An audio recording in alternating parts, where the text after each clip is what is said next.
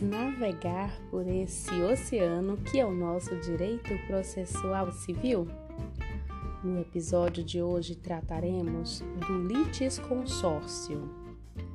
O litisconsórcio é a pluralidade de partes, seja no polo ativo ou seja no polo passivo, ou em ambos do mesmo processo.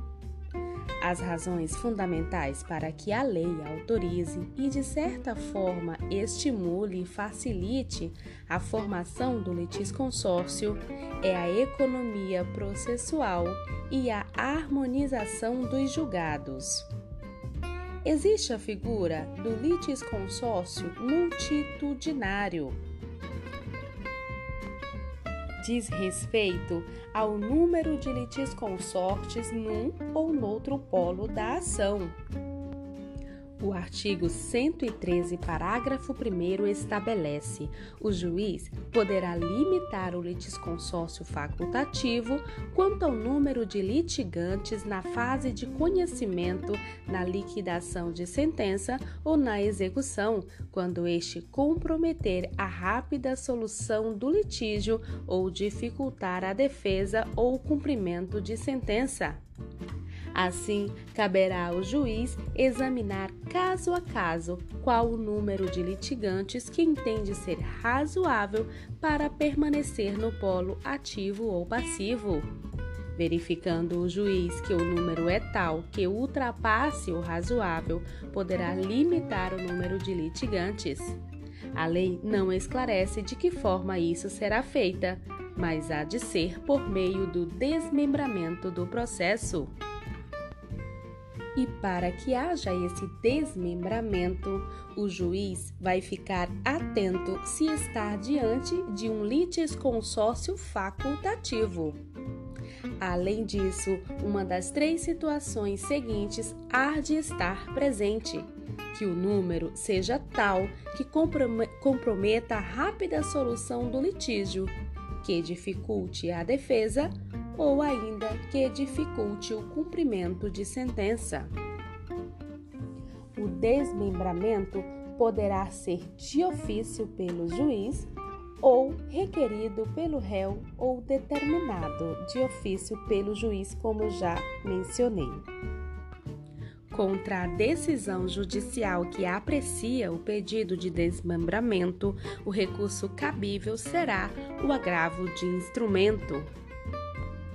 O litisconsórcio pode ser simples ou unitário. O litisconsórcio simples pode ser necessário. O litisconsórcio unitário também pode ser necessário.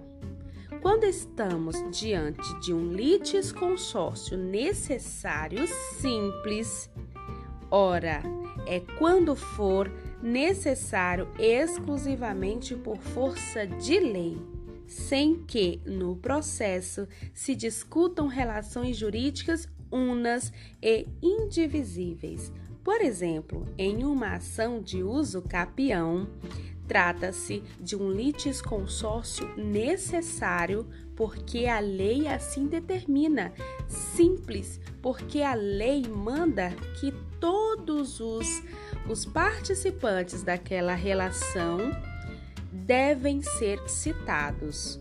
Então, será simples, será necessário e simples quando for necessário exclusivamente por força de lei, sem que no processo se discutam relações jurídicas unas e indivisíveis.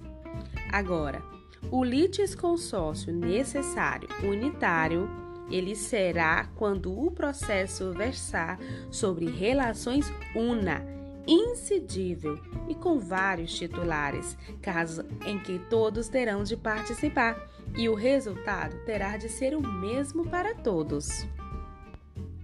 Exemplo: em uma ação de dissolução de sociedade comercial, já que uma sentença de dissolução afetará a todos.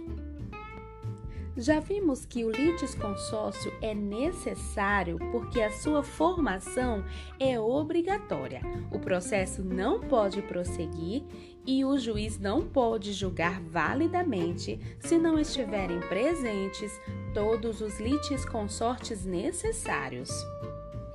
Agora, existe o litisconsórcio facultativo. É aquele cuja formação é opcional.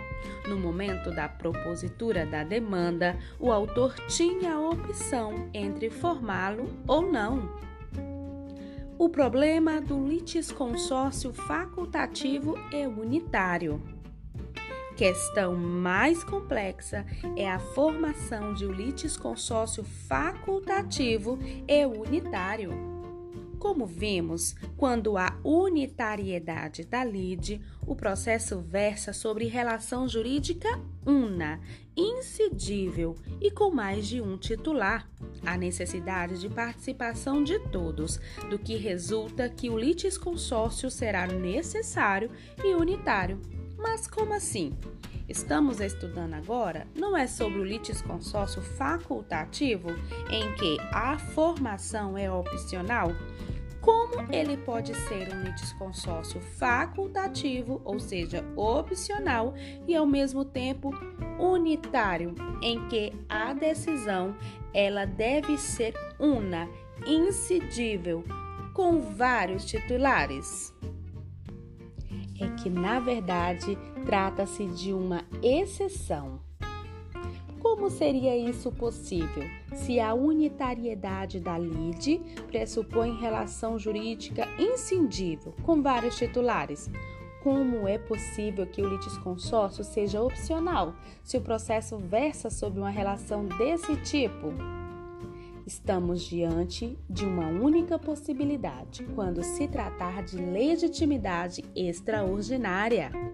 É possível que a lei autorize que, conquanto uma coisa ou direito tenha vários titulares, possa ser defendido em juízo por apenas um deles haverá legitimidade extraordinária, porque aquele que for a juízo estará defendendo a sua parcela naquela coisa ou direito e a parcela dos demais.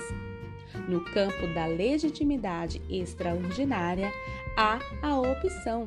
A coisa ou direito que tem vários titulares pode ser defendida por apenas um ou por alguns, ou por todos.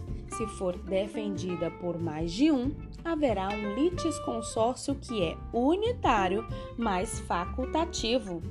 Vamos entender através de um exemplo.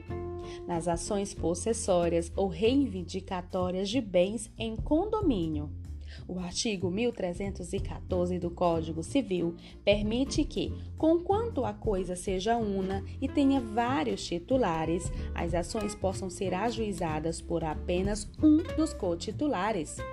Se isso ocorrer, não haverá litisconsórcio. Mas se os vários titulares optarem por propor juntos, haverá o litisconsórcio que é unitário, porque o bem é um só e tem vários donos, mas facultativo, porque a sua formação não era obrigatória. No próximo episódio, continuaremos a tratar com o litisconsórcio.